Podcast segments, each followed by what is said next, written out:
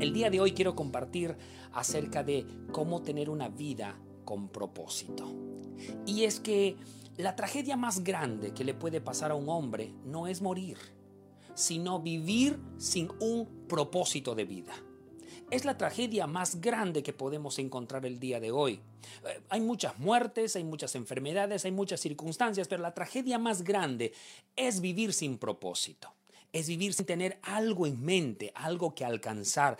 Cuán importante, por tanto, es establecernos metas y poder trazarnos objetivos claros en la vida. No solamente trazarlos en nuestra mente, sino llegar a escribirlos y luego revisarlos de cuando en cuando para ver si no nos estamos desviando, sino que estamos yendo hacia ese lugar. En la Biblia encontramos hombres y mujeres como nosotros, con los mismos errores, con las mismas faltas, con las mismas debilidades. De allí que dice la palabra del Señor que Elías era un hombre sujeto a pasiones como las nuestras, pero oró y, hubo sequía, volvió a orar y volvió a caer la lluvia. Porque este hombre, aunque estaba y tenía pasiones como las nuestras, tenía algo muy importante y es que tenía objetivos y metas claras en sus vidas. Los hombres de Dios que fueron trascendentes en la historia bíblica tenían justamente eso, estaban enfocados en lo que querían lograr. Noé, por ejemplo, en la Biblia se enfocó en la construcción del arca. Esther en la Biblia se enfocó en la liberación de su pueblo. David se enfocó en eliminar a los filisteos. ¿verdad? Nehemías en reconstruir los muros. Pablo en predicar la palabra del Señor a todo el mundo conocido de su época. Ellos no estuvieron enfocados solo por un día. No, no, ellos no estuvieron enfocados por una semana. No, ellos no estuvieron enfocados por un mes ni un año. Ellos estuvieron enfocados durante toda su vida. Hoy quiero hablarles justamente de eso, acerca de tener una vida con propósito que podamos encontrar una razón para hacer lo que estamos haciendo, un propósito honesto para hacer lo que estamos haciendo. Vamos a la palabra del Señor. Lucas capítulo 10, verso 38 al 42. Nos cuenta la historia de dos hermanas. Y una de ellas es a la que debemos imitar. Y la otra nos muestra el ejemplo de lo que no debemos hacer. Lucas capítulo 10, verso 38 al 42 dice, Aconteció que, yendo de camino, entró en una aldea y una mujer llamada Marta le recibió en su casa. Esta tenía una hermana que se llamaba María, la cual sentándose a los pies de Jesús oía sus palabras. Pero Marta se preocupaba con muchos quehaceres y acercándose dijo, Señor, ¿no te da cuidado que mi hermana me deje servir sola? Dile pues que me ayude. Respondió Jesús. Le dijo, Marta, Marta, afanada y turbada estás con muchas cosas, pero solo una cosa es necesaria, y María ha escogido la buena parte, la cual no le será quitada. Dos mujeres en esta historia, una enfocada y la otra desenfocada. Eh, ¿Quién será usted? ¿Será Marta? ¿Será María? ¿Quién será la enfocada? ¿Y quién será la desenfocada? Algunos de ustedes tal vez puedan pensar que María era la desenfocada porque es la única que estaba sentada y no estaba haciendo nada. Algunos de ustedes pueden pensar tal vez que Marta era la enfocada porque de pronto estaba haciendo las cosas que debía hacer en ese momento, al cuidado de un buen invitado. Pero al resolver, al desglosar esta enseñanza, vamos a poder identificar quién es la que estaba enfocada y quién es la que no está enfocada. Y yo quiero que usted, a través de lo que vamos hablando, pueda revisarse a sí misma a sí mismo y podamos identificar si realmente estamos enfocados o estamos desenfocados. Es importante por eso que examinemos cuál es el propósito o los motivos en nuestra vida. Es muy importante que nosotros evaluemos quiénes somos en realidad. Eh, cuando nosotros, cuando usted no puede hacer todo lo que eh, de pronto desea hacer, usted tiene que, que, comenzar a hacer lo que puede hacer. Hay muchos de nosotros que quisiéramos hacer muchas cosas. Decimos, ay, me gustaría hacer esto, me, gustar, me gustaría hacer esta otra cosa, me gustaría hacer esta otra cosa, pero te la pasas deseando pero no te atreves a hacer lo que puedes hacer en este momento. Entonces, cuando tú no puedes encontrar propósito en lo que estás haciendo, tu vida va a carecer de motivación. Y si tú no puedes motivarte a ti mismo, vas a necesitar de la motivación de otra persona. Y si no tienes la motivación de otra persona, vas a vivir frustrado. De allí que muchas personas, ante el fracaso que viven personalmente, causan, eh, eh, acusan a otras personas. Entonces soy infeliz porque no me dio lo que yo le pedí. Es que no he logrado tener éxito porque no me ayudaron lo suficiente. Es que eh, he fracasado familiarmente porque toda mi familia tiene la culpa. Cuando careces de motivación personal, vas a siempre desear o apoyarte en la motivación de otras personas y si ellos no te motivan adecuadamente, entonces vas a vivir frustrado frustrada. Entonces hay una gran llamada de atención a enfocarte. En otras palabras, eso es lo que Dios le dijo a Marta. Jesús mira a Marta y le dice, estás tan turbada, Marta, con tantos quehaceres, estás viendo tantas cosas que no te enfocas en lo que realmente es importante en este momento. Marta había recibido al Hijo de Dios en su casa. Sin embargo, Marta estaba más preocupada por los quehaceres de la casa, por tener todo en orden, porque los vasos estén colocados en sus sitios, porque el piso esté bien barrido, porque haya comida en ese momento, que darle prioridad a aquel que estaba en su hogar. Muchas veces así somos. Queremos tantas cosas y no nos enfocamos realmente en lo que es importante. Hay quienes nos ocupamos de juntar muchas riquezas porque pensamos que eso es muy relevante y muy importante. Hace algunos meses atrás escuché una historia o un testimonio que me llamó mucho la atención. Cierto papá dijo, eh, eh, se fue a pedir un consejo a un, a un psicólogo. Le dijo, Señor, la verdad es que yo quiero un consejo porque me esfuerzo por darle lo mejor a mis hijos, pero mis hijos pareciera que no se sienten satisfechos. Un día les pregunté qué es lo que realmente quieren y ellos se quedaron callados. Entonces yo me propuse trabajar. Trabajo desde las 6 de la mañana hasta las 11 de la noche. Casi no veo a mis hijos porque quiero al final proveerles económicamente. Usted sabe, llevarlos a buenos sitios, llevarlos de viaje, comprarles las mejores cosas. Y el, el psicólogo llamó a los niños y les hizo la pregunta de manera un poco más tranquila y les dijo, ¿qué es lo que realmente ustedes desean? Qué es lo que desearían más que todas las cosas, más que un viaje, más que una ropa, más que eh, todas esas cosas, qué es lo que más desearían. Y, y los niños con lágrimas en los ojos dijeron que papá pase más tiempo con nosotros. Es increíble que lo que el papá deseaba para sus hijos no era realmente lo que los hijos deseaban para ellos. El papá pensó que trabajando de sol a sol, trabajando duro, esforzándose, privando de tiempo a sus hijos, podía suplir con cosas lo que su presencia debía, suplir. Pero los hijos lo único que querían era, era su tiempo. Así muchas veces nosotros podemos estar distraídos en querer alcanzar algo que tal vez no sea tan relevante en nuestras vidas. Me he topado con esta realidad. A veces uno desea y dice, ay, yo quiero llegar a ese lugar, yo quiero llegar allá, solo para darte con esta gran sorpresa que cuando llegas a ese lugar, miras hacia atrás y dices, ah, no era lo que yo pensaba. Pensé que iba a ser diferente estar aquí. A veces nos topamos con esas grandes sorpresas. Por eso de la importancia de mantenernos enfocados. Ahora voy a ser reincidente en esto. ¿Quieres afectar a los que están a tu alrededor? ¿Quieres inspirarlos a hacer cosas grandes? ¿Quieres que ellos puedan ver un crecimiento en tu vida? Pues tienes que aprender a enfocarte. Al margen de cómo veas a los que están a tu alrededor, tienes que enfocarte en lo que realmente quieres. Entonces, a estas alturas de la enseñanza, quiero hacerte esta pregunta. ¿Quién eres? ¿Eres Marta o eres María? ¿Eres Marta o eres María? Si de pronto te ubicaste y dices, no, creo que hasta esta fecha soy Marta, bueno, enfócate.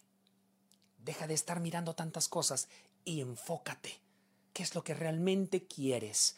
Parte por allí. ¿Qué es lo que realmente quieres? Parte por allí. Ahora de pronto usted me dice, no, yo soy María. Bueno, te hago una pregunta directa. Entonces, ¿qué es lo que quieres lograr en tu vida? Lo debes tener claro. Si eres María, lo debes tener claro. ¿Qué es lo que quieres lograr en la vida? Esta pregunta es muy interesante porque muchas veces, aunque sentimos que somos María, aunque sentimos que estamos a los pies del Maestro, no estamos enfocados. A la gran mayoría de personas cuando le hacen esta pregunta directa le dicen, ¿qué es lo que quieres en la vida? Algunos dicen, bueno, yo quiero salud, quiero dinero, quiero amor. Son sueños, son deseos. Todo el mundo desea ser feliz, todo el mundo desea tener dinero, todo el mundo desea tener alguien a quien amar, todo el mundo lo desea y es justamente por eso que no todo el mundo lo obtiene, porque la gran mayoría solo tenemos ese deseo en el corazón, pero no hacemos nada para poder conseguirlo. No nos enfocamos en lo que realmente deseamos, no nos enfocamos en lo que realmente eh, queremos. Muchos no se toman el tiempo para pensar lo que realmente quieren. Y yo quiero volver a hacerte esta pregunta, ¿qué es lo que realmente quieres? Porque una cosa es que tengas un deseo, un sueño, y otra cosa es que tengas una visión. Mira qué es lo que dice Proverbios capítulo 29, verso 18. Proverbios capítulo 29, verso 18. Dice, cuando no hay visión, el pueblo se desvía. Cuando no hay visión, el pueblo se desvía. Al empezar este año, empecé a poner en práctica esto con mi propia familia. Y es más, todo el que se cruza conmigo, trato de hacerles ver esto. ¿Cómo te ves de aquí a fin de año? ¿Cuánto quieres ganar de aquí a fin de año? Trato de que ellos puedan alcanzar a verse más allá de este momento. A mis hijos le dije, a Yelén le dije, ¿Cuánto quieres ganar hasta fin de año? Papá, pero ni estoy trabajando. No, te he dicho, si estás trabajando, ¿cómo te ves de acá a fin de año? ¿Verdad? Ella me dijo, estoy ganando 100 soles mensuales. dije, wow, qué tal sueño. Le pregunté a Nathan y Nathan dijo, un millón de dólares a fin de año. Le dije, Bueno, la siguiente parte del sueño es cómo lo vas a alcanzar. A Yelen dijo, ahorrando con mis propinas, yo creo que puedo llegar a eso. Perfecto, está bien. Y a Nathan le dije, ¿cómo quieres lograrlo? Y dijo, yo no voy a conseguirlo, tú me lo vas a dar.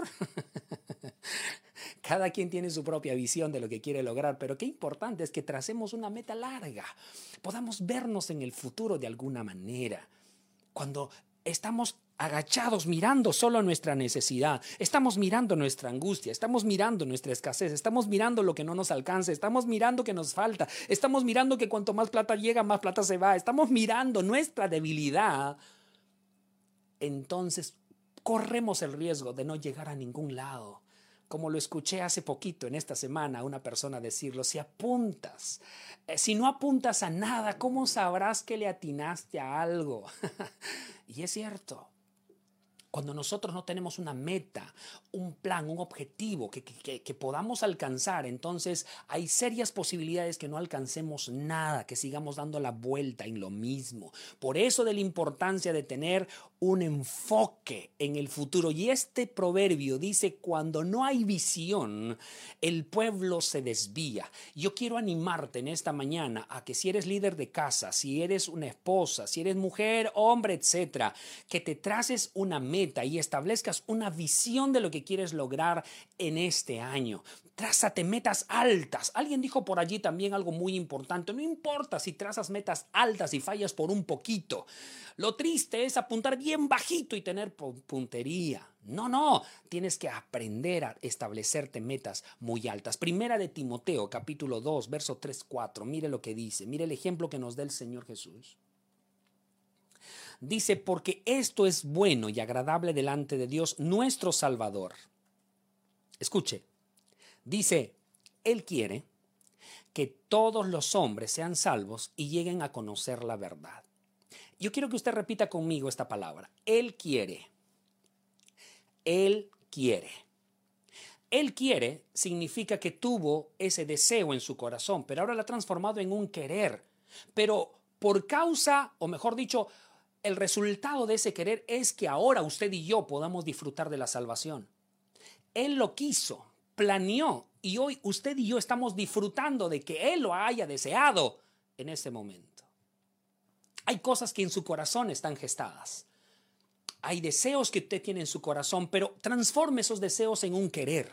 Luego transfórmelo en una visión de lo que quiera lograr. Ahora escríbalas en un papel y entonces empiece a trazar pautas de cómo llegar a alcanzar, a concretar esa visión. Y le aseguro que muchas otras personas van a ser bendecidas por causa de ese querer que hubo en su corazón. Hace muchos años atrás, Dios puso en mi corazón el hecho de poder iniciar una obra.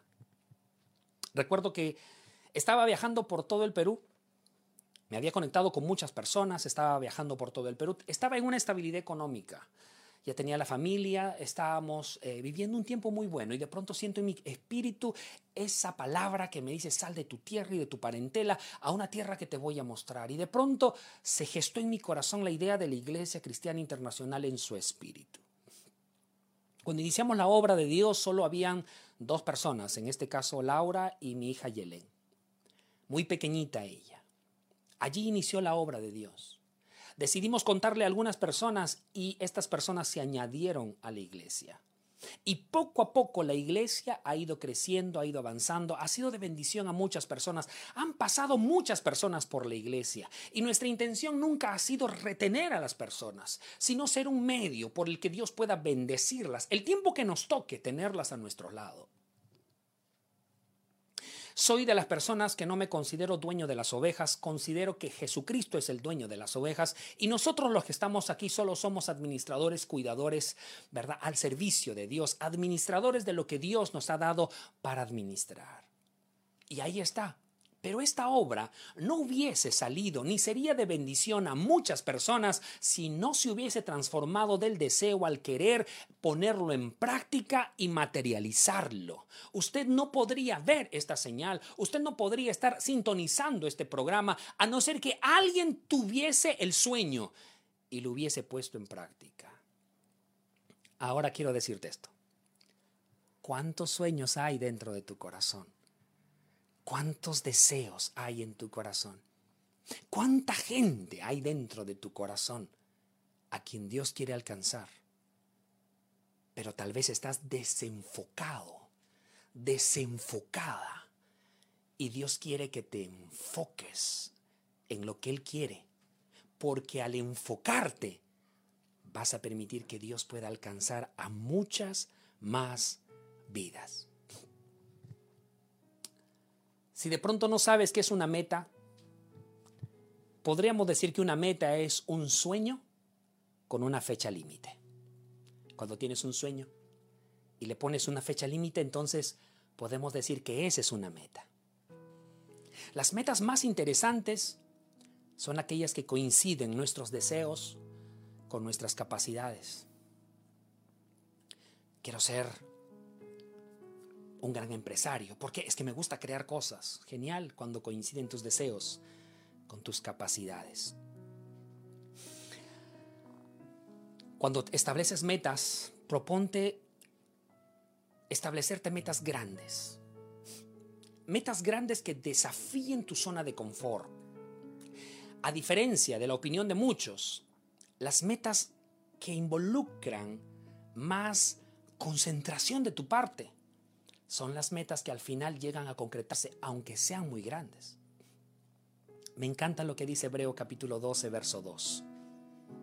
Dice, puestos los ojos en Jesús, el autor y consumador de la fe, el cual por el gozo puesto delante de él sufrió el oprobio, menospreciando el oprobio, y se sentó a la diestra del trono de Dios. Me encanta la versión de la traducción lenguaje actual. Mire lo que dice. Dice, pongamos toda nuestra atención en Jesús pues de Él viene nuestra confianza.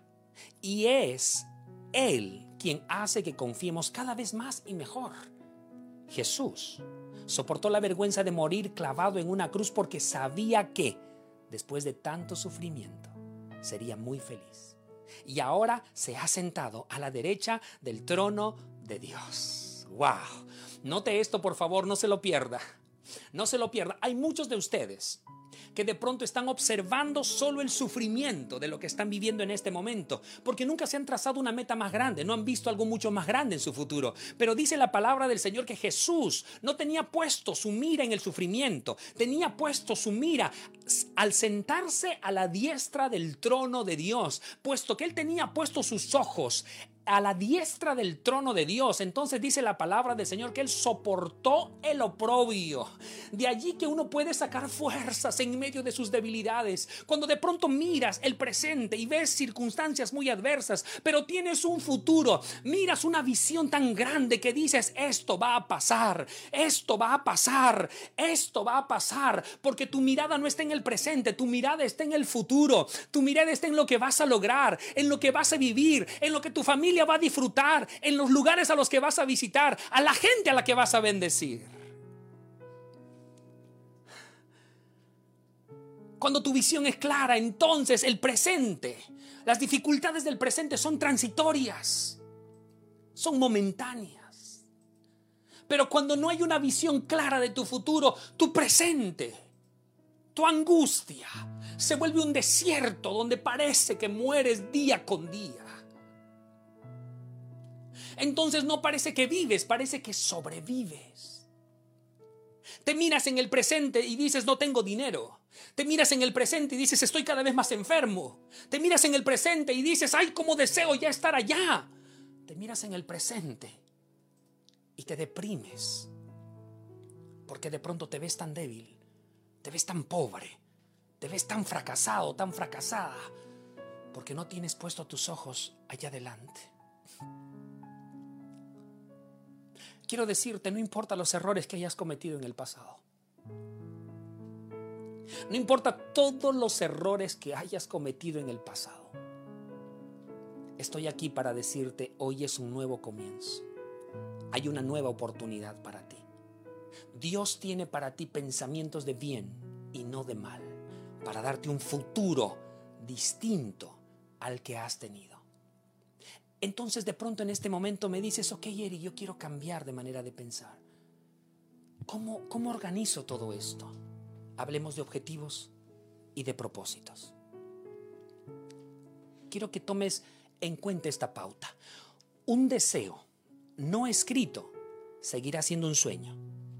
Cuando lo escribes se convierte en un objetivo. Entonces todos los sueños que tienes, escríbelos. Se van a volver un objetivo.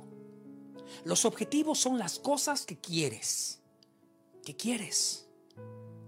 Pero los propósitos, los propósitos tienen que ver con para qué lo quieres.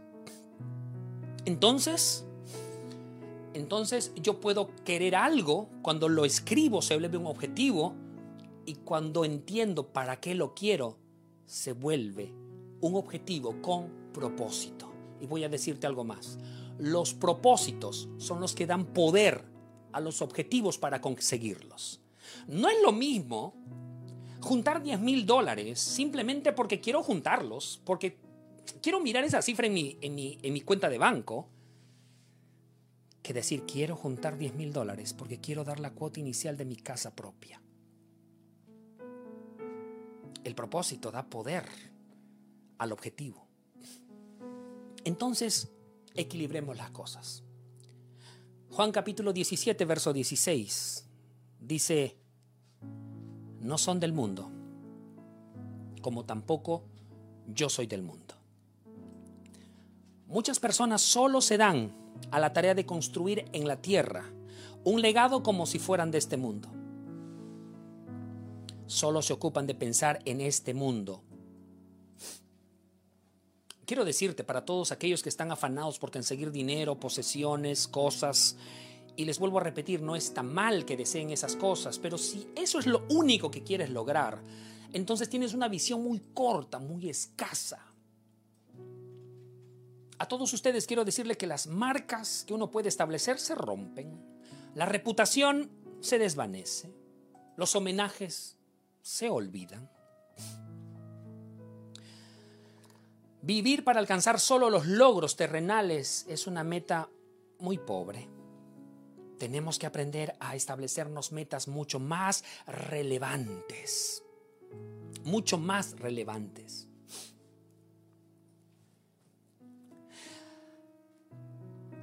Y en este sentido yo quiero que usted pueda pensar de esta forma. Dios es el que le da propósito a nuestras vidas. Y sin propósito, la vida no tiene sentido. Cuando la vida carece de propósito, la vida pierde sentido. Y Dios es quien da sentido a nuestra vida. Entonces, mientras estés en esta tierra, trabaja, esfuérzate, logra metas, establecete metas. Ten una visión futura de lo que quieres lograr. Pero a esa meta añádele un propósito eterno. Por ejemplo, ¿por qué no desear convertirte en el, en el empresario más grande del Perú? pero con el propósito de bendecir la obra de Dios y hacer que la palabra de Dios llegue a todo el Perú.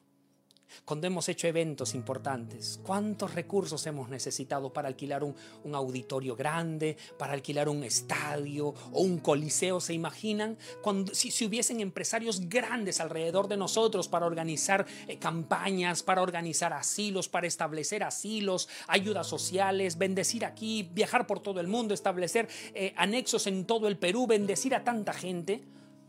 Algunos piensan que solamente debemos hacerlo, pero todo eso tiene que ver con recursos. Y falta también de personas que tengan propósitos sólidos en sus corazones. La gran mayoría quiere enriquecer para hacerse rico personalmente y acumular riquezas. Y hay otros que tienen sueños mucho más grandes y mucho más relevantes. Dicen, quiero que Dios me prospere para bendecir la obra del Señor, para bendecir a los que están a mi alrededor. ¿Por qué no trazarte la meta de ser un mejor profesional y con tu profesión bendecir a muchas más personas? ¿Por qué no desear? ¿Por qué no tener el propósito de ser un mejor líder y a través de tu liderazgo poder transformar la vida de muchas otras personas? Que tu visión no sea escasa y que tus propósitos no estén limitados a esta tierra si no sean más trascendentes? ¿Por qué no tener el propósito en tu corazón de jamás apartarte de los caminos del Señor? ¿Mm? Marta estaba enfocada en el presente, en servir a la mesa, en llevar el cafecito, los pancitos. María estaba enfocada en lo eterno. Ella sabía cuándo hacer un tiempo ella sabía cómo hacer para separar un tiempo en el presente y dárselo a lo eterno. Quiero animarte en esta hora a que puedas centrarte y puedas enfocarte en los propósitos. En este mes hay cosas grandes que puedes hacer. Este es un mes maravilloso y puedes empezar a enfocarte en lo que quieras lograr a fin de mes. Establecete metas, Ahora ya sabes, ese sueño, ese deseo, ese anhelo, ese anhelo que tienes en tu corazón, escríbelo en un papel. Lo transformaste en un objetivo. Ahora que es un objetivo, ponle un porqué, un propósito. ¿Para qué quieres lograr eso? Si el para qué es fuerte, el objetivo va a ser mucho más fuerte. Lo vas a llegar a concretar.